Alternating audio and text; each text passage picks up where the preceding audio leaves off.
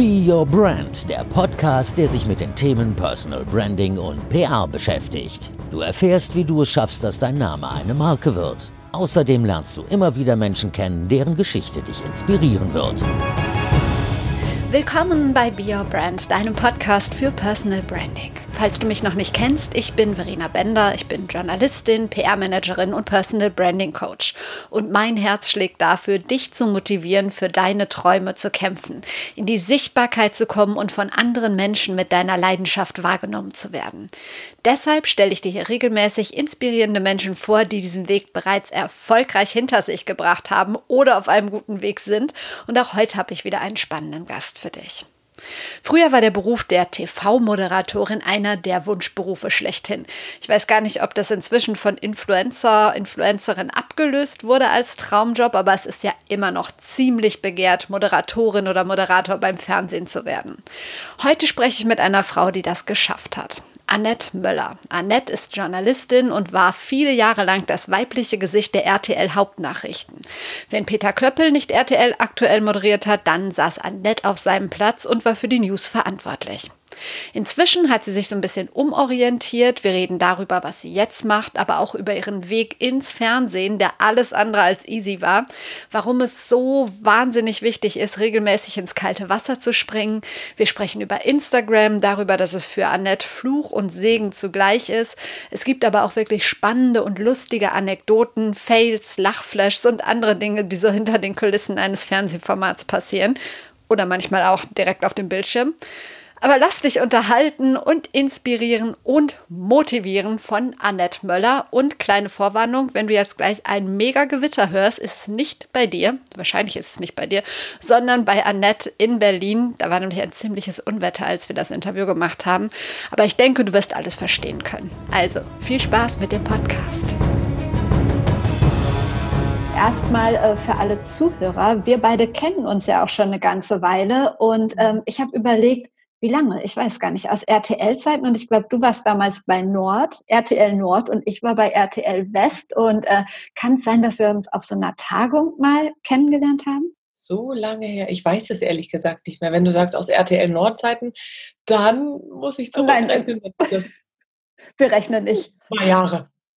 Genau, genau. Also so lange kennen wir uns eigentlich noch nicht. Nee, aber Du bist beim Fernsehen geblieben. Ich bin dann damals in die PR gegangen und ähm, vielleicht erzählst du einfach mal selber so deinen Weg oder in einfachen Worten, wer ist Annette Möller und was ist deine größte Leidenschaft? Das ist gleich so viel auf einmal. Also ähm, wer bin ich und was ist meine größte Leidenschaft? Also, da du es ja schon angesprochen hast, Fernsehen ist auf jeden Fall eine große, große Leidenschaft von mir. Ähm, und ich habe damals in der Schule schon gesagt, hey, ich gehe mal zum Fernsehen. Ich werde Moderatorin und ich gehe mal zum Fernsehen. Und ähm, die Reaktion war so, ja, nee, ist klar, so ein Quatsch, das wird doch nie was. Und dann saß ich irgendwann äh, in den Nachrichten tatsächlich und habe Briefe bekommen von ehemaligen Mitschülern, die äh, geschrieben haben, Mensch, jetzt hast du es tatsächlich geschafft, das ist ja voll cool und herzlichen Glückwunsch. Und das hat mich natürlich sehr gefreut. Also das war eigentlich immer so mein großer Wunsch. Ich habe viele Umwege auch gemacht im Vorfeld, aber das brauchte halt eben auch seine Zeit, bis man dann zur richtigen Zeit auch am richtigen Ort ist und bis man sich auch dahingehend entwickelt oder ich mich dahingehend entwickelt habe, dass das dann alles, äh, alles auch tatsächlich gepasst hat. Und ähm, ja, und jetzt bin ich irgendwie Mutter, bin über 40, was ich mir damals auch irgendwie nicht hätte träumen lassen, oder was heißt nicht hätte träumen lassen, es ist ja immer so weit weg, ne? Wenn du dann irgendwie Anfang 20 bist, oh 40, ey, da bin ich ja schon eine Oma. Und jetzt denke ich so, hey, ich bin voller Power, ich ich fühle mich wie immerwährende 29 und äh, kein Jahr älter und bin einfach ein sehr, ein sehr fröhlicher und positiv denkender Mensch. Und ähm, ja, bin mal so gespannt, was in Zukunft noch so kommt. Also es wartet noch ganz viel und ich habe noch ganz viele Pläne und Wünsche und Träume und Vorstellungen und habe glücklicherweise einen ganz tollen Mann gefunden, der zu mir passt und zu dem ich passe. Und diese Wünsche und Träume haben wir zum Teil ähm, zusammen. Und äh, da werden wir sicherlich in den nächsten Jahren noch einiges bewegen im privaten und auch im beruflichen Bereich, weil auch da gibt es Möglichkeiten, wie wir noch ein Stück weiter zusammenkommen wollen. Das war jetzt schon sehr viel. Wir gehen gleich nochmal auf so ein paar Schritte ein und so ein paar Sachen, die du sowieso jetzt schon das war erzählt auch eine hast. Sehr, sehr große Frage. Das stimmt, absolut. Ähm, eine Frage, die vielleicht nicht ganz so groß ist. Was würde dich heute an diesem Tag richtig glücklich machen? Also wann sagst du am Abend, das war ein richtig guter Tag? Was müsste passieren? Ui, also sagen wir mal, gestern war zum Beispiel so ein Tag, wo ich gesagt habe, das war einfach ein toller Tag. Die Livy ist drei geworden. Es war die Familie da. Oma und Opa sind immer noch da. Und ähm, wir haben ganz liebe Freunde und Nachbarn da gehabt und haben gefeiert und haben einfach, also draußen natürlich aufgrund der Corona-Bestimmungen auch, das waren jetzt nicht so wahnsinnig viele Leute, wir waren vielleicht zu zehnt oder so, ähm, mit Kindern dazu und aber mit Abstand. Und trotzdem war es so ein, so ein schöner Sommertag und wir haben es so genossen, einfach zu leben. Ne? Einfach miteinander zu reden, Spaß zu haben. Es wurde wahnsinnig viel gelacht und einfach beieinander zu sein. Und das ist so ein Tag, das ist sowas, wo ich sage, das war ein richtig schöner Tag. Ganz kurze Fragen, um dich ein bisschen besser kennenzulernen. Du darfst immer eins aussuchen, Pasta oder Pizza? Pasta. Berge oder Meer? Meer. Sport oder Couch? Sport. Sommer oder Winter? Sommer. Bier oder Wein? Nichts von beidem. Kein Okay. Alkohol. Okay. Gibt es in deinem Leben einen ganz normalen Tag? Tja, was ist normal? Was ist in der jetzigen Zeit normal? Also früher war es normal, dass ich äh, morgens aufgestanden bin, bin laufen gegangen und bin zur Arbeit gefahren. Und jetzt ist es normal, dass man morgens äh, wirklich nach Plan aufsteht, weil äh, momentan ist die Kleine halt auch noch zu Hause, aber wirklich nach Plan aufstehen, dann Frühstück machen und dann hoffe ich, dass sie sich ein bisschen selbst beschäftigt, dass ich eigene Sachen erledigen kann, sei es im Haushalt, sei es aber auch in anderen Dingen, weil ich ja auch ähm, nebenbei mich weiterbilde. Da will ich jetzt noch gar nicht so viel zu sagen, weil das ist noch äh, mitten in der Schwebe und in der Mache, aber ähm, da gucke ich eben auch, dass ich mir noch weitere Sachen, weitere Träume erfülle und weitere Sachen aufbaue. Und ich kümmere mich beispielsweise auch um den Online-Shop, den ich ja habe, mit meinem Mann auch zusammen am Co-Fashion. Und das sind alles so Sachen, da bin ich froh, wenn es dann am Vormittag so ein bisschen ruhiger ist, Livy sich alleine beschäftigt und äh, ich dann ein bisschen zu was komme. Ja, und dann äh, gibt es Mittag und dann geht das Kind ins Bett, dann kann ich nochmal ein bisschen was machen und dann ist nachmittags einfach ganz viel Bespaßung angesagt. So sieht momentan ein normaler Tag aus. Aber es wird sich auch wieder ändern, wenn sie jetzt demnächst dann in die Kita geht und ähm, mal gucken. Also es kommt ja die eine oder andere Anfrage, kommt ja auch rein für Eventmoderation, wenn es da wieder losgeht oder auch für Fernsehauftritte. Also so einen richtig normalen 0815-Tag in dem Sinne gibt es am Ende gar nicht, weil immer wieder was Neues passiert. Und das mag ich auch. Du hast gesagt, du wolltest schon in der Schule ähm, zum Fernsehen. Warum hast du Hm. dann nach der Schule erst BWL studiert? Das habe ich ehrlich gesagt nie zu Ende gemacht. Das war so ein bisschen, ähm, ich bin ja in, in Wismar aufgewachsen und ähm, habe da das Abi gemacht und habe dann gedacht, ja gut, was mache ich jetzt? Ich wollte eigentlich Journalistik studieren, aber mein NC oder ich hätte den NC nicht erreicht. Mein Notendurchschnitt war einfach nicht dementsprechend, äh, weil ich auch nicht so sonderlich viel dafür getan hatte, wenn wir ehrlich sind. Und äh, demzufolge konnte ich natürlich nicht Journalistik studieren und ähm, ja, habe mich dann habe BWL angefangen und war da auch, also in manchen Fächern war ich nicht so hundertprozentig anwesend, weil ich auch gedacht habe, das ist hier einfach gar nicht mein Ding. Und dann äh, hatte ich mich noch in einen Studiengang tatsächlich in Hamburg eingeklagt. Da gab es so Möglichkeiten. Dann habe ich, äh, bin ich ja nach Hamburg gegangen und habe mich bei RTL Nord beworben. Ähm, also ich bin so ein bisschen so durch Zufall nach Hamburg gekommen und hatte da Kontakt in, in die Stadt und habe mich dann bei RTL Nord beworben ähm, und ein Casting gemacht. Das war das war ganz witzig. Das war eigentlich ein Zufall. Genau, ich habe, ähm, das kommt jetzt gerade alles wieder so die, ähm, das was da so passiert ist. Also ich bin in Hamburg gewesen, habe da gearbeitet als Promoterin, was man ja so in jungen Jahren damals einfach gemacht hat, ob es damals um Werbung für Zigaretten ging oder was haben wir alles promotet oder Zeitungen morgens an Leute in der U-Bahn verteilen, ähm, so als Studentenjobs. Und ähm, dann war ich am Roten Baum beim Tennis. Damals wurde am Roten Baum noch Tennis gespielt und äh, habe für ein Restaurant Werbung gemacht und hatte ein unmögliches Kostüm an. Ähm, das war damals so ein sehr gesundes Restaurant. Ich weiß gar nicht, ob es das in Hamburg noch gibt. Ich hatte so einen, einen Kuhfellmantel an und hatte einen Hut auf äh, in Form einer äh, Sushi-Rolle. Hier, ich glaube, die Maki Rolls sind das die kleinen, oder? Sind das die kleinen? Und hatte Krebse als Ohrringe. Und ähm, dann lief sein Kamerateam vom NDR lang und dann bin ich hin und sag, Mensch, ich möchte gerne Moderatorin werden. Habt ihr eine Idee? Was muss ich tun? Und dann sagten die, ja, geh mal zum RTL-Team da hinten. Und äh, da bin ich tatsächlich zu dem RTL-Team gegangen. Und da war dann der Kollege sehr, ähm, sehr offen und sagte dann, ja, sprich mal hier in die Kamera, stell dich mal vor. Das habe ich dann gemacht und äh, der hat es dann mitgenommen zum damaligen Geschäftsführer Klaus Ebert von RTL Nord und daraufhin habe ich eine Einladung zum Casting bekommen.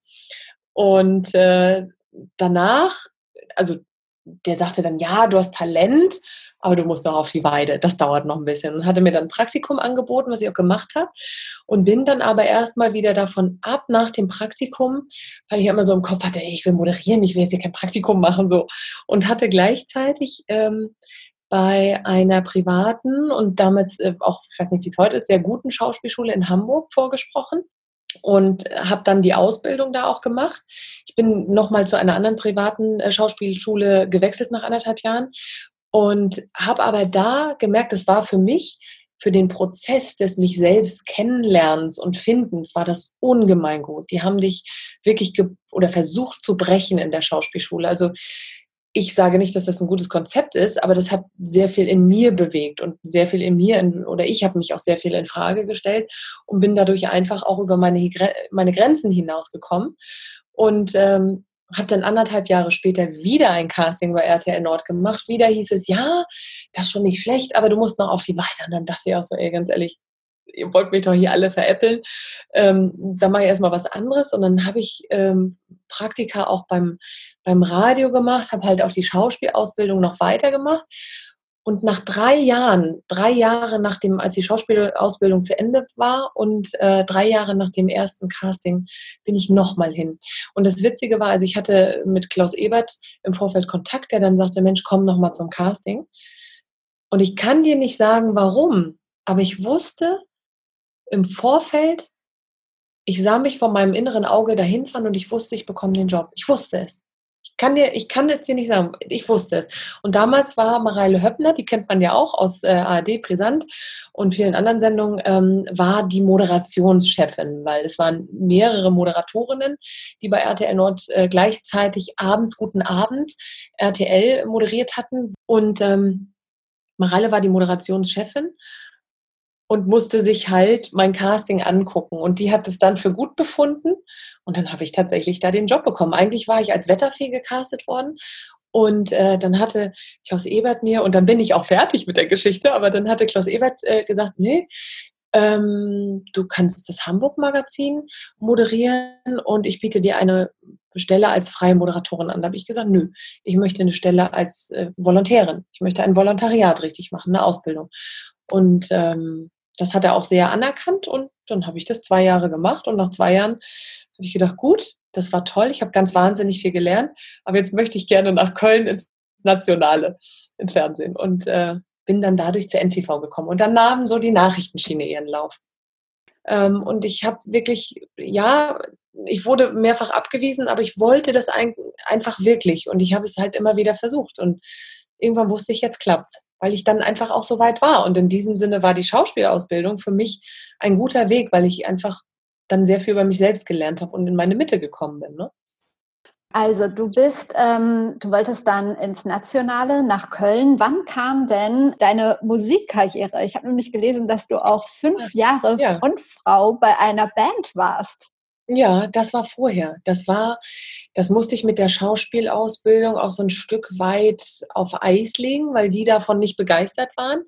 Und ja, das hat, warte mal, wie war denn das? Das habe ich da noch gemacht während der Schauspielausbildung, aber ich musste es ein bisschen reduzieren. Und nachher mit RTL Nord, da habe ich ungefähr, oh Gott, ich müsste jetzt meinen Lebenslauf raussuchen, aber RTL Nord habe ich, glaube ich, mit 24, 25 angefangen und bei der Band habe ich ungefähr mit 18 angefangen. Das war auch ganz witzig, weil da war ich dann in Hamburg abends. Also bei mir ist viel durch Zufälle passiert oder einfach vielleicht auch, weil ich offen war für Neues. Ähm, da war ich abends auf, ähm, auf der Reeperbahn in Hamburg, war tanzen. Da gab es ja tolle Clubs, gibt es wahrscheinlich immer noch. Ich bin da nicht mehr unterwegs. Und ähm, das Witzige war, also damals war ja auch die Pla Plateaumode so in. Und ich bin ja 1,80 und hatte glaube ich, so 20 Zentimeter Plateau äh, und hatte ganz lange blonde Haare, die wirklich fast bis zum Po gingen. Und dann tanzte ich da so und dann kamen dann so zwei junge Männer auf mich zu und meinen, du, sag mal, wir suchen für unsere Band ähm, jemanden, kannst du singen, kannst du tanzen, weil du siehst genauso aus wie so eine Person, die wir suchen. Ähm, und dann musste ich da nächsten Tag bin ich dann hin und habe vorgesungen und vorgetanzt und die haben dann gesagt, ja, finden wir super dich wollen wir haben. Also das war auch wirklich zur richtigen Zeit am richtigen Ort. Und dann sind wir tatsächlich mit der Band äh, jahrelang durch die Gegend getourt. Also man muss dazu sagen, äh, Fun Factory heißt sie und Fun Factory gab es damals in den 90ern. Das war so eine Eurodance-Gruppe äh, mit Toni Coutura äh, und Rod D und die waren mega erfolgreich. Die haben sich aber irgendwie mit den Produzenten überworfen. Da was kann ich dir nicht sagen, was da die Probleme waren und hatten sich dann aufgelöst, wie das ja so gang und gäbe ist bei manchen Bands so nach dem Zenit. Und ähm, dann hatte der Produzent aber noch die, äh, die Rechte an dem Namen und an allem und äh, hat gesagt, ey, da will ich noch Geld rausziehen. Ich versuche mit einer Band wieder zusammen, die so ähnlich aussieht und gehe dann mit Fun Factory Next Generation irgendwie nochmal los. Und wir haben dann auch alte Sachen äh, tatsächlich gecovert und neue Sachen gemacht. Und du, wir waren damit zweimal, zwei Wochen in Japan jeweils und äh, sind beispielsweise viel auch äh, in Osteuropa unterwegs gewesen. Ich erinnere mich äh, an einen Auftritt ähm, in Rumänien. Da waren wir bei einem Festival, da waren 40.000 Leute und da standen wir auf der Bühne. Wir mussten da raus eskortiert werden von der Armee, weil wir wären da gar nicht heil rausgekommen. Die Leute haben uns erdrückt. Das war, das war unfassbar. Und wir waren in vielen Ländern und in vielen Orten und wurden da immer so sehr gastfreundlich empfangen. Das war toll. Also habe ich auch ganz, ganz viel gesehen von der Welt. Das war eine schöne Erfahrung. Ich habe jetzt leider wieder, ich dachte, das wäre dazwischen gewesen. Ich bin ja jetzt wieder zurückgesprungen.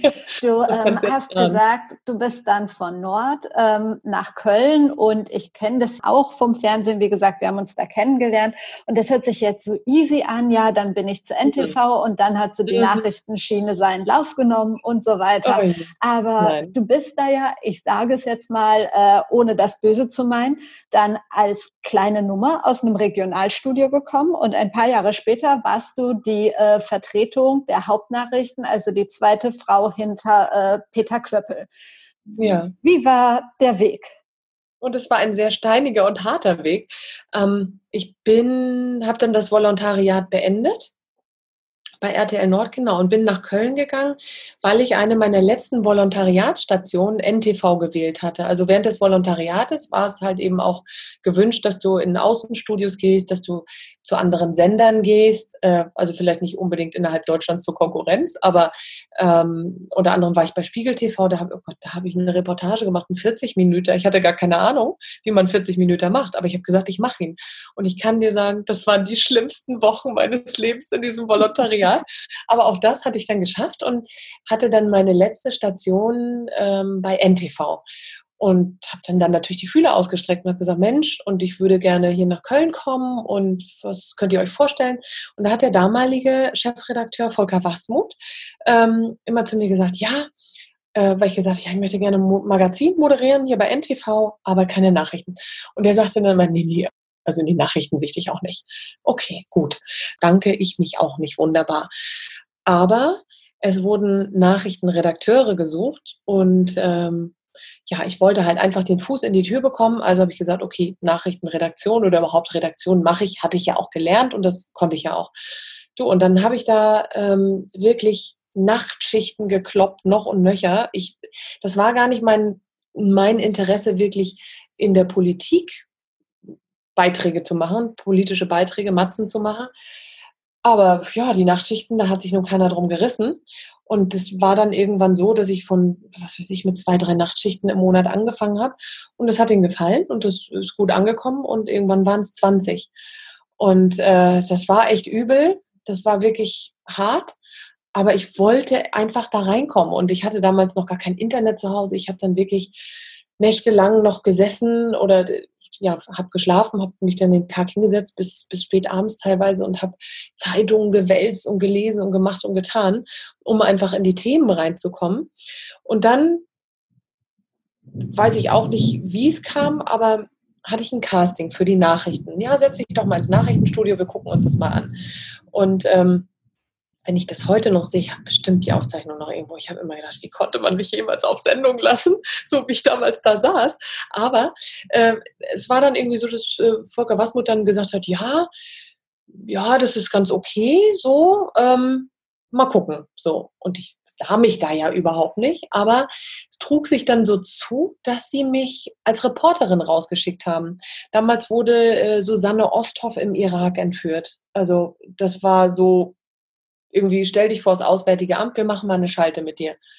Ich hatte keine Ahnung, weil es gab keine Informationen. Es gab wirklich keine Informationen. Das Auswärtige Amt hat sich ja auch immer sehr bedeckt gehalten in solchen Fällen oder tut es generell. Ja, stell dich da mal hin und ähm, dann erzählst du uns was. Okay, dann habe ich mich da hingestellt, habe meine erste Schalte gemacht, bin dahin gerast, hatte noch, ich glaube, Tanja Bülter war es, die mir noch erzählt hat, ja, du hast damals dir dann von mir Klamotten geliehen und dann habe ich mir, glaube ich, noch einen Bläser von ihr geliehen oder irgendwie so. Bin dann dahin, ähm, habe mich vor das Auswärtige Amt gestellt. Genau, da war ich zu dem Zeitpunkt äh, in Berlin auf Außenstation, weil NTV ist ja in Köln. Und äh, ja, dann habe ich die Schalte so gut gemacht, dass sie gesagt haben, gut, du schaltest jetzt mal heute und morgen weiter, weil eigentlich stand schon jemand anders bereit, der dann gekommen wäre, wenn ich versagt hätte. Aber das war wieder so ins kalte Wasser werfen und gucken, ob sie schwimmt. Und ich bin dann geschwommen. Und dann gab es immer weitere Reporterschalten, die ich gemacht habe. Dann war ich an vielen verschiedenen Orten in Deutschland und habe halt Schalten gemacht. Und äh, irgendwann hieß es am Wochenende, ja, wir haben keinen Moderator, du musst äh, am Wochenende einspringen. Okay, dann habe ich mich ins Nachrichtenstudio gesetzt und ich sage dir, das war der schlimmste Tag, den ich äh, bis, bis dahin bei NTV hatte oder den ich überhaupt jemals bei NTV hatte. Ich hatte mich darauf vorbereitet. Hm, beispielsweise, es war ja von der Thematik her nichts Schwieriges, aber die Queen war irgendwie in London unterwegs und mir war jemand von von einer Frauenzeitschrift zugeschaltet, mit der wir die Bilder besprechen wollten. Ich hatte mir einen riesen Fragenkatalog gemacht, weil es hieß, ja, das machen wir irgendwie zehn Minuten, Viertelstunde. Ähm, und bei NTV ist ja alles live. Du sitzt im Studio und es kann alles passieren und du musst das auffangen. Und ich nun als äh, totaler Rookie habe das noch nie gemacht, sitze da und dann wir bleiben noch ein bisschen länger drauf. Nicht 10 Minuten, 15 Minuten. Wir, wir machen einfach mal weiter. Guck mal, wie weit du kommst ich saß da, mir ging auf Deutsch gesagt so der Arsch auf Grundeis und hatte irgendwann auch keine Fragen mehr. Und wenn du dann so aufgeregt bist, dann, oh, dann habe ich mir da irgendwas aus den Fingern gesogen, bis dann äh, das irgendwann hieß, okay, äh, danke, das reicht, äh, kannst weitermachen mit dem Rest der Sendung. Und danach bin ich da rausgekommen nach der Schicht, ich habe gesagt, ich, ich komme nie wieder, ich mache das nie mehr. Und damals ähm, war auch ein Kollege, der heute noch da arbeitet und mit dem ich mich sehr, sehr gut immer verstanden habe, der mir auch sehr viel ja zur Seite stand äh, mit Rat und äh, wenn ich irgendwie was hatte.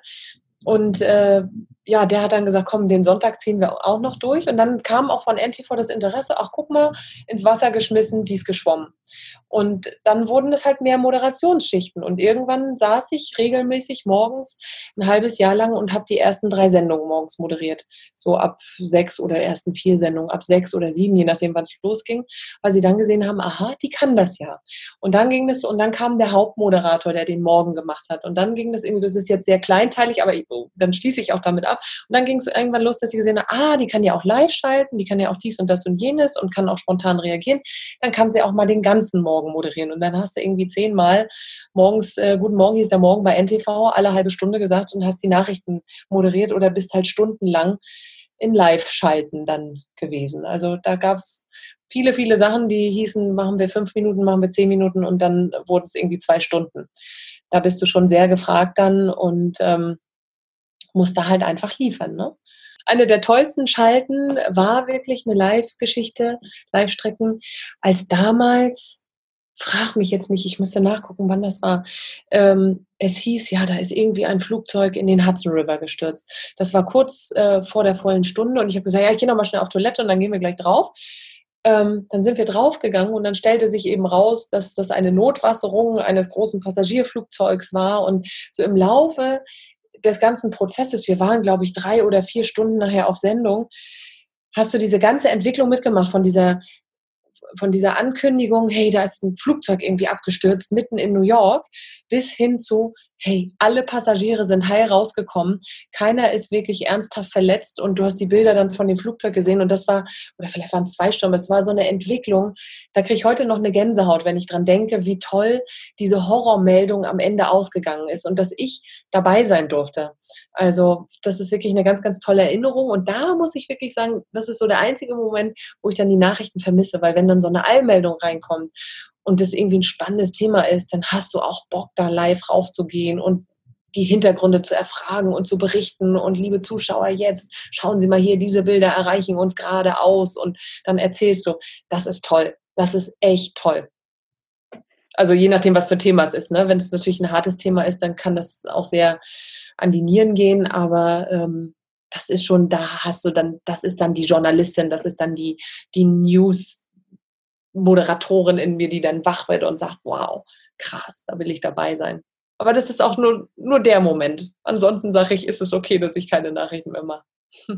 Du hast jetzt ein paar Mal auch gesagt, dieses ins kalte Wasser geworfen mhm. werden und äh, dann wird geguckt, schwimmt sie oder schwimmt sie nicht. Du bist dann immer geschwommen. Ähm, denkst du, das ist ein bisschen Erziehungssache, also wie man aufgewachsen ist, weil viele würden ja einfach sagen, so ich bin jetzt im Wasser und gehe unter oder gehe nie wieder in die Nähe von irgendeinem Gewässer und mach das einfach nicht mehr, weil du begibst dich immer wieder rein und bist immer wieder gewachsen. Wo kommt das her? Tja, das ist eine gute Frage. Also ich, wir sind schon sehr früh sehr selbstständig geworden. Zu Hause, mein Bruder und ich, was auch daran liegt, dass meine Mutter irgendwann alleinerziehend war. Also da war ich, glaube ich, fünf oder so als äh, mein Vater uns verlassen hat. Und da lernst du natürlich auch selbstständig zu sein. Und äh, mit einem größeren Bruder oder einem großen Bruder hatte ich es dann manchmal auch nicht so einfach. Der wollte natürlich seine Wünsche und äh, Ideen umsetzen und durchsetzen. Und als kleines Schwester musst du dann irgendwie zusehen, wo du bleibst und kämpfst da auch gegen an. Also da war auch viel Kampf äh, zwischen uns, früher viel Konkurrenz. Vielleicht war das auch so was, was was mich ein Stück weit geprägt hat. Und ähm, ich bin auch schon mit zwölf selbst arbeiten gegangen, habe an den Wochenenden äh, Jobs gehabt und in den Ferien und so, weil ich mir einfach meine eigenen Sachen verwirklichen wollte und meine Mutter uns nicht das Geld geben konnte. Also das ist sicherlich zum einen ein Charakterzug, zum anderen auch ein Stück weit Prägung. Aber ähm, ja, und es ist halt auch so, denk nicht drüber nach, ne? Also mach es einfach. Also ich habe, das ist eine ganz blöde Situation, aber das, oder eine ganz, nee, nicht eine blöde Situation. Ich habe äh, jetzt letztens gerade, weil ich auch gerade in so einem Entwicklungsprozess für mich selber bin und mit mir selbst und hatte eine Situation auf der Autobahn, ähm, wo ich in einer Baustelle gefahren bin und du weißt ja, wie eng die Baustellen sind und rechts hast du einen LKW und links kommst du gerade noch so vorbei. Und äh, das kann ich total gut. Ähm, aber wenn ich anfange, darüber nachzudenken und oh, oh Gott, oh, kommt er mir jetzt zu nah, oh Gott, äh, äh, äh, dann merke ich auch, wie mein Puls steigt und wie ich denke, ah, nee, lieber doch nicht, ich gehe mal auf meine, äh, auf die andere Fahrspur zurück. Ne? Und wenn du halt so anfängst, dann wirst du unsicher und dann stellst du vieles in Frage und dann kannst du, kannst du auch unter Umständen nicht schwimmen. Du hast jetzt ein paar Mal gesagt auch, du wolltest eigentlich gar nicht in die Nachrichten und bist ja, ja dann anschließend auch in die Unterhaltung gegangen. Ähm, warum lieber Unterhaltung? Was, was ist da der Reiz und warum gar, eigentlich gar nicht so gerne News wegen der Themen oder was ist der Unterschied für dich? Ach, ähm, also für mich war immer klar, ich gehe in die Unterhaltung, wenn ich zum Fernsehen gehe. Und ich bin dann zu NTV gekommen. Das war meine Chance, ins Fernsehen national zu kommen und tatsächlich auch da was, ja, was zu schaffen und den Fuß in die Tür zu bekommen. Und äh, habe ja da auch immer gesagt, nee, keine Nachrichten. Und klar, aber wenn du dann die Chance bekommst und dann sagt man zu dir, hey, setz dich mal hin, wir gucken mal. Und hey, wir finden das gut, was du machst und wir möchten, dass du weitermachst dann ergreifst du sie einfach. Also das war für mich zumindest klar und da habe ich dann auch gar nicht drüber nachgedacht. Da habe ich mich dann wirklich richtig tief reingearbeitet, obwohl es nie das war, was ich wollte. Ähm, aber ich habe das als Herausforderung gesehen und habe das auch als Chance gesehen. Und dann kam irgendwann das Casting, ja, da ging es darum, eigentlich für das Frühstücksfernsehen, äh, nicht das Frühstücksfernsehen, Guten Morgen äh, Deutschland äh, gecastet zu werden. Und dann stellte sich raus, nee, nee, das waren die News. Und wenn du dann einen Job angeboten bekommst, äh, auf dem Stuhl von Peter Klöppel zu sitzen und die Hauptnachrichten bei RTL zu machen, sage mir, wer sagt nein. Also ne, ich war dann ja schon in der Thematik drin und äh, hatte mich, ich glaube, ein Jahr oder anderthalb Jahre bei NTV auch schon bewiesen. Und dann war das natürlich ein logischer Schritt, da auch Ja zu sagen. Das ist äh, eine Chance, die kriegst du einmal im Leben. Ne? Also von daher war das irgendwie ganz klar, aber es hat sich auch in der ganzen Zeit, ich habe das auch gerne gemacht, das ist gar nicht der Punkt, aber in der ganzen Zeit hat sich für mich doch immer wieder rauskristallisiert, hey, das ist halt Nachrichten, ist halt einfach ein anderes Feld. Das ist, da kannst du nicht den Unterhalter spielen, da kannst du nicht das Natürliche, was du eigentlich hast. Ich bin ja nur auch jemand, du merkst ja auch, ich rede ja auch sehr gerne und sehr viel und ähm, bin eigentlich auch äh, sehr schlagfertig und äh, hau auch gerne mal einen raus und geh einfach gerne auf Menschen zu. Und in den Nachrichten musst du dich ja sehr zurücknehmen und äh, bist natürlich sehr fokussiert auf das Thema und musst neutral darüber berichten. Und ähm, das ist der eine Punkt. Und dann kam auch irgendwann, als äh, der IS aufkam und zeitgleich MH17 abgeschossen wurde äh, über der Ukraine, war das wirklich so, dass ich morgens im Bad gestanden habe unter der Dusche und habe irgendwie gedacht, oh mein Gott, was ist das überhaupt für ein Leben? Was, was ist das für eine Welt, in der wir leben? Und habe extrem angefangen, das auch in Frage zu stellen. Und muss dir auch ganz ehrlich sagen, ähm, wir gucken zwar jeden Abend Nachrichten und ich gucke natürlich, was machen die großen einschlägigen Nachrichtenportale, was ist irgendwie gerade Thema. Aber ähm, es ist ja nun, liegt auch in der Natur der Sache, dass die, dass die Nachrichten eigentlich in den wenigsten Fällen positive Nachrichten sind. Und du beschäftigst dich jeden Tag nur mit Problemen, nur mit Negativem. Und ähm, ich bin auch sehr jemand, sehr, was auch unsere Tochter anbelangt, da sehr emotional und sehr feinfühlig. Und das würde mich krank machen, wenn ich jeden Tag mich nur mit schlechten Nachrichten beschäftigen müsste und sehe dann aber gleichzeitig ein kleines, unschuldiges Wesen, das in diese Welt reingeworfen wird und sich da beweisen muss. Und das, ganz ehrlich, das, das macht mich fertig. Das ist was, da, da komme ich irgendwie nicht mit klar. Und ich bewundere Leute, und da sind Nachrichten ja nun kein harter Job, aber ich bewundere Leute, die wirklich täglich mit dem Elend dieser Welt konfrontiert sind und da harte Jobs machen, ob es im Krankenhaus, in, in der Pflege oder sonst wo ist. Und ähm, die das trotzdem die trotzdem humorvoll sind, die trotzdem äh, einfach ihr Leben leben. Also da habe ich einen riesen Respekt vor. Ähm, ich, ich könnte das momentan jedenfalls nicht. Du hast vorhin ähm, deinen, ja, mit den größten ähm, TV-Moment erzählt, äh, mit dem Flugzeug oder einer von vielen. Was ja auch immer spannend ist, gerade so bei Live sind die, die Fails, die Sachen, die dann mhm. schief gehen. Hast du ja. eine Geschichte, wo du sagst, boah, das ist sowas von in die Hose gegangen, an die du dich jetzt noch erinnerst? Mmh Ach, bei NTV gab es immer mal so ein paar Pannen und ehrlich gesagt mochte ich die immer sehr gerne. Ich konnte mich da immer sehr darüber amüsieren, ähm, auch wenn es meine eigenen waren. Ähm, so in Live-Schalten kann ich es dir gar nicht mehr unbedingt sagen. Es gab mal eine Situation, da war eine Kinderhilfsorganisation, wo hat die, wo hat die gearbeitet? Irgendwie in Afrika oder so, Arche de Zoé. Also Zoe ist Arche, aber auf Französisch Arche de Zoé. Und ähm, das war halt einfach so, du bist sehr eng mit der Regie und du, ich musste jede halbe Stunde an dem Wochenende diesen Namen sagen. Und die Regie hat sich dann irgendwie schon immer, die haben sich total beömmelt, wenn ich diese, wenn ich Arche Soe gesagt habe.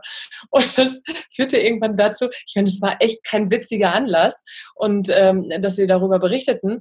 Und äh, ich musste immer die Form und Fassung bewahren und musste halt immer Arche Soe zweimal sagen, weil das immer live war. So, es war einfach äh, ein ein Text, den ich sprechen musste und da waren Bilder drüber gelegt. Und es führte irgendwann so weit, dass ich das nicht mehr sagen konnte und wir das voraufzeichnen mussten, genau diese Nachricht, weil ich nicht dazu mehr in der Lage war. Oder ähm, es gab so Situationen, äh, dass ich dann was vorgelesen habe im Prompter. Es war ja dann auch so, oder bei NTV ist es so, ähm, da muss es ganz schnell gehen. Da kommt eine Nachricht rein, die wurde gecheckt und dann geht die sofort äh, irgendwie on air. Und dann äh, schreiben dann die Redakteure in aller Eile vielleicht auch mal was rein, was einfach auch nicht so Sinn macht. Und dann habe ich auch schon Sachen vorgelesen, wo ich dann gesagt habe, also erinnere mich an irgendwie eine Nachricht, die ich vorgelesen habe.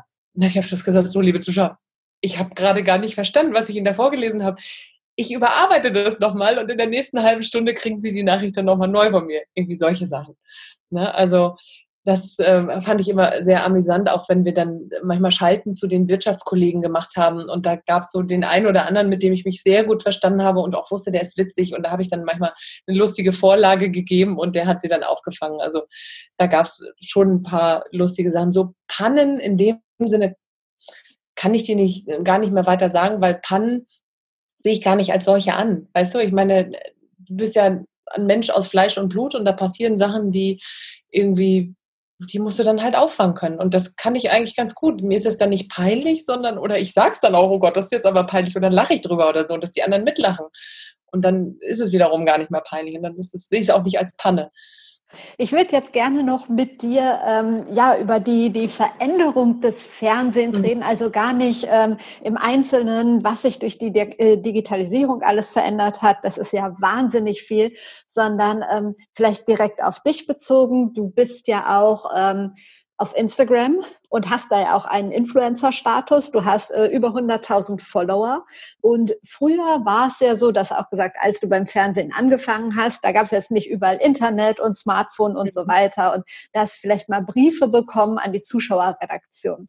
Wie mhm. ist es jetzt für dich durch Instagram, wenn sich jeder bei dir melden kann? Wie gehst du damit um?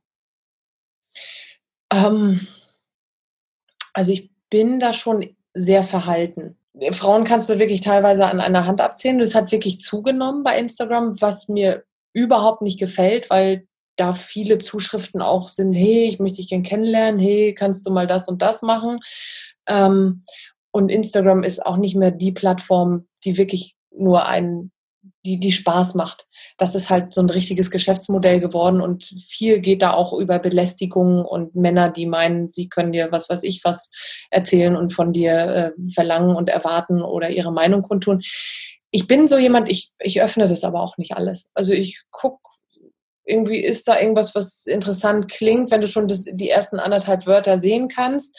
Ähm, oder es ist eine Frau, dann gucke ich rein, ist es ein Mann, dann sehe ich schon, pff, mache ich gar nicht erst auf. Von daher bin ich so ein bisschen, ähm, sage ich mal so, es gibt ja auch diese Diskussion, äh, sexuelle Belästigung bei Instagram und dann kriegen Leute irgendwie Bilder von Genitalien geschickt, wo ich dann auch sage, aber diese Bilder muss man ja nicht öffnen. Ne? Also natürlich ist das ganz klar, das ist ein absolutes No-Go, aber ich weiß es nicht, ob ich solche Bilder geschickt bekommen habe, weil ich mache sie gar nicht auf. So, und wenn da irgendwie mir einer, wenn er irgendwie auch schreibt, oh, guck mal, hast du diese schön, dieses schöne Heimatbild, habe ich dir heute aufgenommen, mache ich gar nicht auf. Interessiert mich auch gar nicht. Ich will gar nicht mit den Leuten oder mit solchen Leuten in Kontakt kommen. Ich habe ganz, ganz viele Nette, die mir schreiben und ich gucke tatsächlich jeden Tag auch in die Anfragen nach rein, die ähm, nicht direkt äh, in deinem Messenger da auftauchen. Und da sind auch ganz, ganz viele nette bei. Aber wenn ich jeden Tag alle beantworten würde, auch die, die nett sind, dann komme ich wirklich zu nichts anderem mehr. Ne? Grundsätzlich finde ich es aber gut, dass man heutzutage miteinander so toll in Kontakt treten kann. Die Frage ist nur immer, worum geht's und bringt uns das in irgendeiner Form weiter? So ist natürlich nett, tolle Komplimente zu bekommen. Das freut mich dann schon. Aber ich grenze das sehr stark ein. Wie wichtig sind Plattformen wie Instagram oder auch vielleicht Facebook, Twitter, ich weiß nicht, wo du sonst noch ähm, vertreten bist, für dich? Also ich bin noch auf Facebook auch, aber dieser Account wird nur durch meinen Instagram-Account automatisch gespeist und äh, Twitter mache ich gar nicht. Ähm, weil mir das auch einfach alles zu viel ist. Ich finde das manchmal schon bei Instagram. Da haben ähm, meine Freundin Tanja und ich ja auch einen Blog oder wir haben einen Blog zusammen, so, so einen Frauen-Lifestyle-Blog. Äh, und da haben wir auch einen extra Account auch bei Instagram, wo ich auch immer sage, ey, ich kann das nicht noch mitbedienen. Ich schaffe es einfach nicht und ich will mich auch nicht die ganze Zeit damit beschäftigen. Also Instagram ist jetzt nicht mein Leben. Und mir reicht das schon immer, meinen Account in irgendeiner Form zu bespielen, wo ich mich auch zum Beispiel gestern gefragt habe, ähm, andere, die Kindergeburtstage feiern, haben da schon tausend Stories drin und äh, tausend Fotos. Vielleicht poste ich heute noch mal ein Foto, aber ich komme gar nicht dazu, den ganzen Tag mich dann auf Instagram irgendwie zu profilieren und mein, mein den Geburtstag zu zeigen und so, weißt du, das ist mir dann auch nicht wichtig. Und ähm, ja, von daher, es ist schon das, was ich vorhin auch mal angerissen habe. Eigentlich ist Instagram Spaß. Eigentlich soll es Spaß machen und ist irgendwie ein schönes Lebensgefühl. Aber das verwässert gerade so ein bisschen und deswegen bin ich eben auch nicht mehr wirklich aktiv bei Facebook, weil einfach jeder seinen Senf dazugeben kann und oft ist das Senf, den du auch wirklich in die Tonne hauen kannst. So, und damit möchte ich mich einfach gar nicht beschäftigen.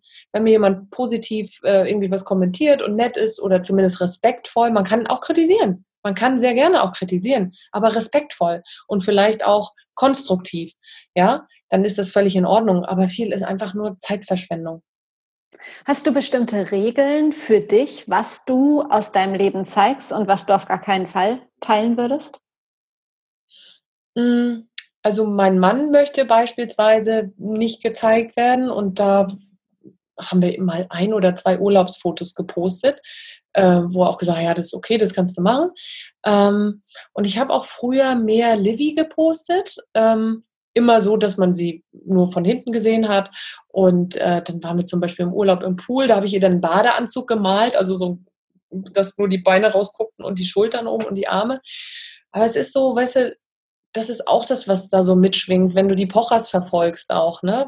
Was die dann eben auch äh, erzählen über Pädophile im Netz und was da alles nicht für Spinner unterwegs sind und die dann äh, sich mit Anwälten auseinandersetzen und die auch letztens irgendwie einen Brief vorlasen von einem Kinderfreund, der sich auch selbst Kinderfreund nannte und was die nicht alles toll finden da. Äh, da bin ich mittlerweile noch zurückhaltender geworden. Und äh, es schwingt jetzt, ich habe heute wirklich auch so gedacht, ich darf mich nicht zu sehr auf das Negative konzentrieren, sondern vielleicht auch ein bisschen wieder das Positive für mich in den Vordergrund rücken, weil ich habe wirklich ganz zauberhafte Follower da, ganz liebe Menschen, die mir folgen, mit denen ich gerne im Kontakt bin. Aber es sind auch leider so viele Menschen mittlerweile dort, mit denen ich keinen Kontakt haben möchte, mit denen ich gar nichts zu tun haben möchte. Und da denke ich mir so, dann muss auch das eine oder andere Foto, was ich früher gepostet hätte, mag ich nicht mehr posten, weil ich so denke, nee, das ist nicht mehr die Community, an die ich mich einfach so wenden möchte. Ne? Also mit weniger Vorbehalten. Also deswegen bin ich da mittlerweile echt ein bisschen zurückhaltender und wenn ich Fotos von mir poste, ja, geht ja schon los, dann postest du ein Foto im Bikini, was völlig normal ist und natürlich bist du auch stolz darauf, wenn du ein bisschen gut aussiehst im Bikini. Ähm, aber was dann da für Reaktionen manchmal kommen, dann denkst du auch wieder so, oh. Und das nur um mehr Follower zu generieren, weiß ich nicht. Also sicherlich werde ich in diesem Sommer noch mal ein Bikini-Foto machen, aber ich würde, ich, ich bin da vorsichtiger geworden. Ich mache das nicht mehr so, wie ich das früher gemacht hätte. Würde es in deiner Branche komplett ohne Instagram für dich funktionieren oder gehört es einfach dazu? Das ist eine gute Frage. Also ich glaube schon, dass es funktionieren würde. Auf der anderen Seite, ähm, wenn ich auf, ich weiß, ich bin vor einiger Zeit auf eine Moderatorin getroffen, die sagte, nee, die hat gar kein Instagram. Mittlerweile hat sie es. Und wo ich auch so dachte, wie kann man denn kein Instagram haben? Aber da war ich noch so ein bisschen, hatte ich noch so ein bisschen weniger Vorbehalte äh, generell der Plattform gegenüber. Ähm, aber es ist sicherlich nicht verkehrt, um auch so ein bisschen sichtbar zu bleiben. Ne? Also klar, wenn du in der Öffentlichkeit stehen möchtest mit dem Job, den du machen möchtest oder den du machst, dann ist das sicherlich nicht verkehrt, auch ein Stück weit äh, etwas von sich zu zeigen. Ich meine, ich habe mir jetzt gerade wieder Gedanken gemacht über eine äh, junge Dame, die sehr stark vertreten ist bei Instagram und die auch sehr viel zeigt, immer sehr sexy Posen, wo ich auch sage, wow, tolle Frau, sieht mega aus, kann sich sehen lassen. Und dann denke ich aber auch immer, ich möchte diese Kommentare einfach gar nicht haben. Ich, das, das ist gar nicht, die Leute, die ihr da folgen, die will ich eigentlich gar nicht haben. So, nichtsdestotrotz ist da nichts dabei, mal ein nettes Bikini-Foto zu posten, was auch nicht in irgendeiner Form anrüchig ist, aber nur wenn du schon mal dein Knie zeigst, dann sind ja Leute dabei. Du brauchst ja nur deinen Hals zu zeigen. Oh, du hast aber einen sexy, schönen, langen Schwanenhals. Und hast schon das Gefühl, der ergötzt sich daran, um es mal einfach nett auszudrücken. Es ist so, es ist so abtörend irgendwie. Das, also es ist momentan echt so, dass ich so denke, oh, Gehen wir noch mal weg von Instagram. Ich wüsste gern mal in deinem Alltag. So viele Menschen, die erfolgreich sind, haben ja bestimmte Rituale in ihrem Alltag. Entweder sie machen jeden Tag Sport oder sie meditieren morgens oder whatever. Hast du auch sowas, bestimmte Rituale in deinem Leben? Also Meditation ist auf jeden Fall so ein Punkt. Das mache ich jetzt nicht regelmäßig, weil ja, ich, kommt immer wieder der Alltag dazwischen. Aber ich versuche schon, wenn ich so merke, ich gerate so aus meiner Mitte und ich bin irgendwie, ich bin unausgeglichen, ich bin gereizt, ich bin beispielsweise meinem Mann oder auch Livy gegenüber, bin ich eigentlich immer tiefenentspannt. So, und wenn ich aber merke, oh nee, jetzt gifte ich gerade hier so ein bisschen rum oder auch äh, Livy macht irgendeinen Quatsch und ich bin, ich bin, ich schimpfe so gut wie nie. Also ich hätte das nie für möglich gehalten, aber es ist so.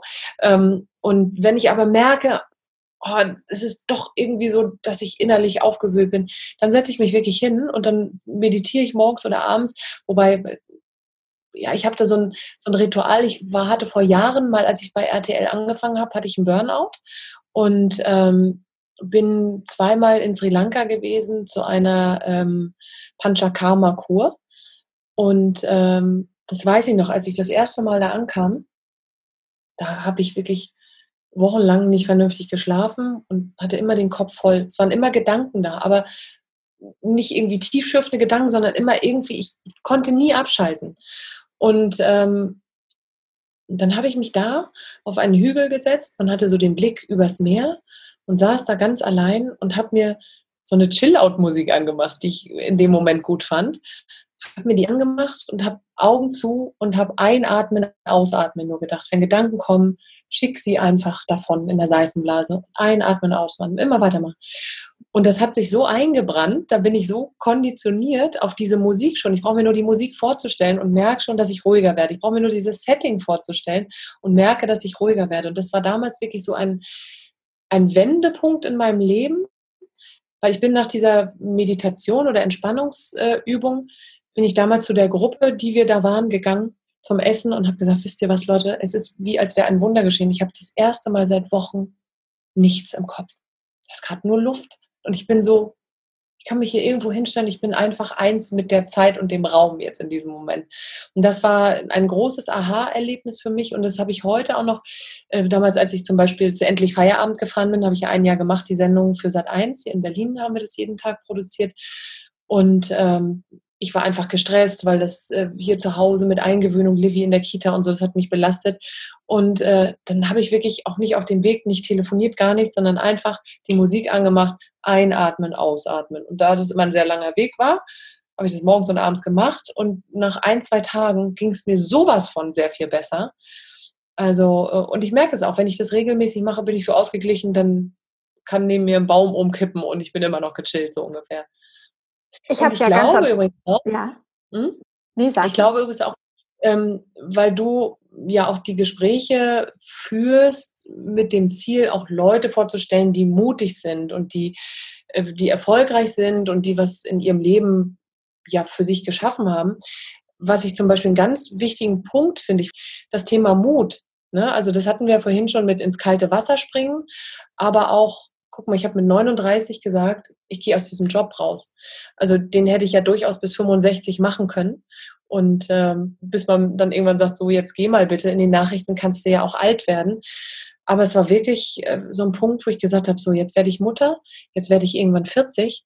Und wenn ich mit 80 irgendwann auf der Parkbank sitze, möchte ich zurückblicken und möchte sagen, ja, du hast den Job gemacht, den du immer machen wolltest, der immer dein Traum war, nämlich Unterhaltung. Und ähm, ansonsten würde ich zurückblicken und sagen, hey, du hast dich nie getraut. Du hast zwar einen tollen Job gemacht und einen tollen Job gehabt, aber du hast nie das gemacht, wofür dein Herz geschlagen hat. Und das war für mich auch so ein Punkt, irgendwann wirklich diesen Mut aufzubringen und zu sagen, okay, Leute, das war's.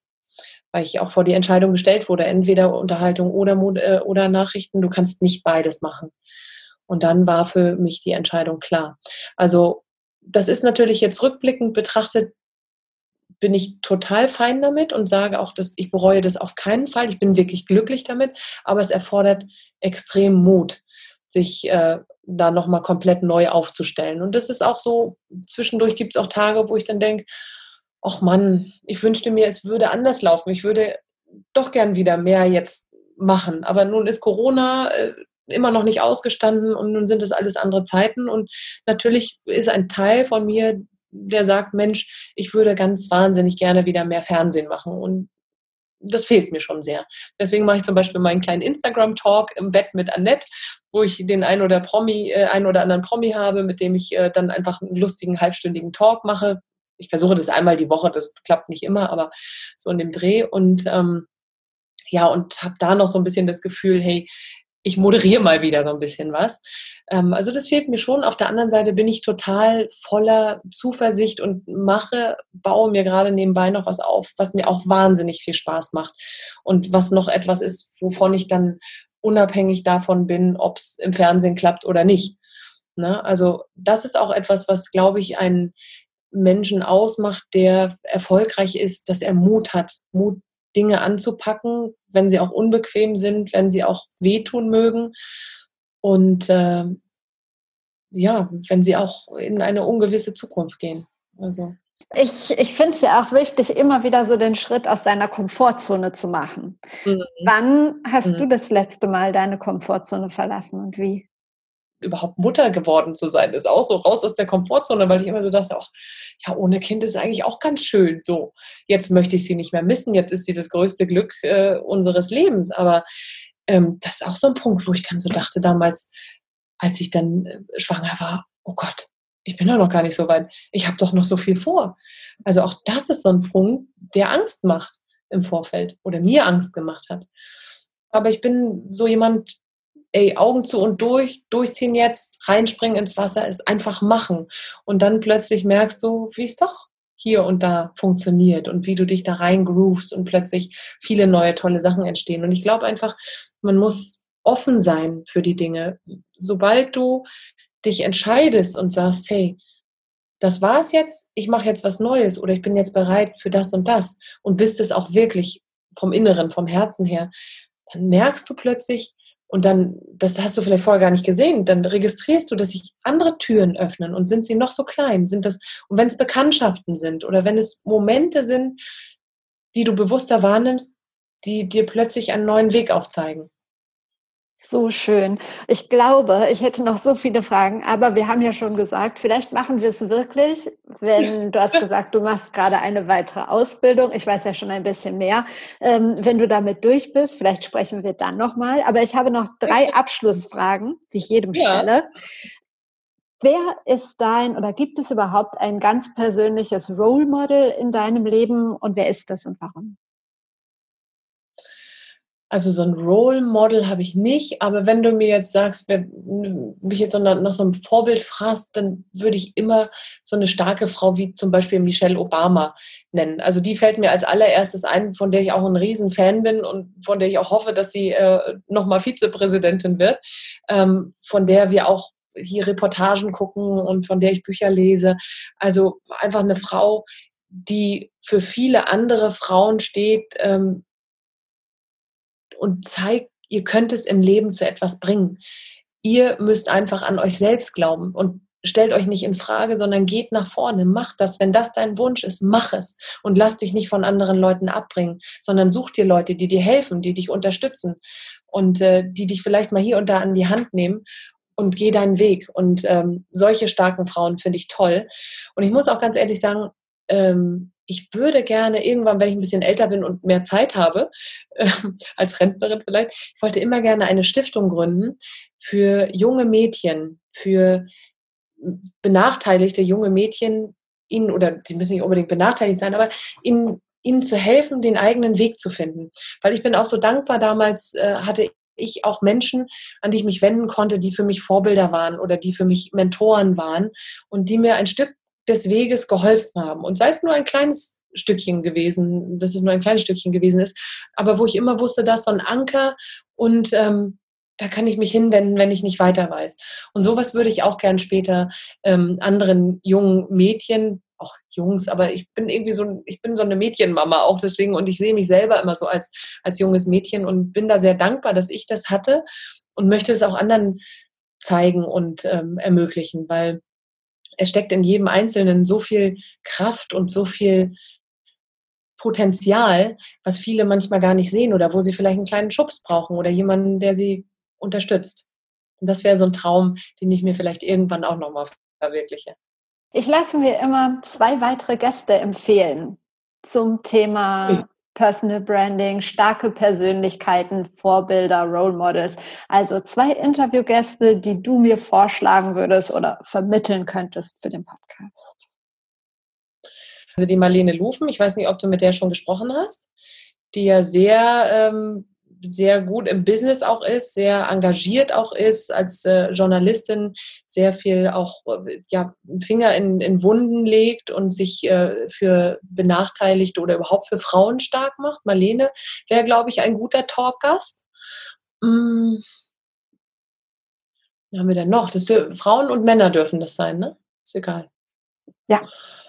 Gott, wen habe hab ich denn jetzt noch? Also Marlene kam jetzt so ganz spontan. So, weil die ist wirklich eine, wen, wen haben wir denn noch? Da muss ich jetzt mal drauf rumdenken. Muss auch gar kein Journalist sein oder so. Gar nicht so spontan. Muss ich, muss ich dir nachreichen? Muss ich, muss okay. ich jetzt erstmal hier äh, gucken? Dann meine allerletzte Frage. Das beste Buch, das du je gelesen hast? Jetzt von Eckart Tolle. Kennst du wow. das? Ja, das kam schnell. Viel überlegen ja. bei der Frage so lange. Ja, also nun, ich beschäftige mich momentan ja auch wieder so ein bisschen mit diesem Thema und äh, das ist ein Buch, das mir durch eine sehr schwere Zeit, als ich damals den Burnout hatte, 2009 oder wann war das, ähm, da habe ich das Buch in die Hände bekommen, ähm, da wurde mir das empfohlen und das war wirklich, ich habe mir da Passagen rausgeschrieben es ist nicht alles so meins, es ist sehr spirituell und manches ist so, wo ich sage, hm, das, ne, da, da sehe ich mich nicht. Aber ich habe mir die Sachen rausgezogen, die für mich passten. Und ähm, wenn ich gemerkt habe, oh, mir es heute nicht gut und ich, ich fühle mich aus dem und dem Grund irgendwie nicht, nicht gut und äh, es reißt mich gerade so runter, dann habe ich diese rausgeschriebenen Passagen mir rausgeholt und habe sie gelesen, habe sie manchmal laut gelesen, habe sie leise gelesen, habe sie mir immer wieder vorgesagt. Und das hat mir so geholfen, auch aus dieser Negativschleife dann rauszukommen, ähm, dass, dass das wirklich ja den, den Prozess unterstützt hat, mich wieder gut zu fühlen und mich zu, oder, oder wieder zu mir selbst zu finden oder überhaupt erstmal ein Stück zu mir selbst zu finden, dann aus diesem Burnout heraus. Deswegen kann ich das Buch ganz wahnsinnig empfehlen. Und ich habe es auch schon einigen Leuten weiterempfohlen und habe sehr, sehr viel positive Rückmeldung bekommen.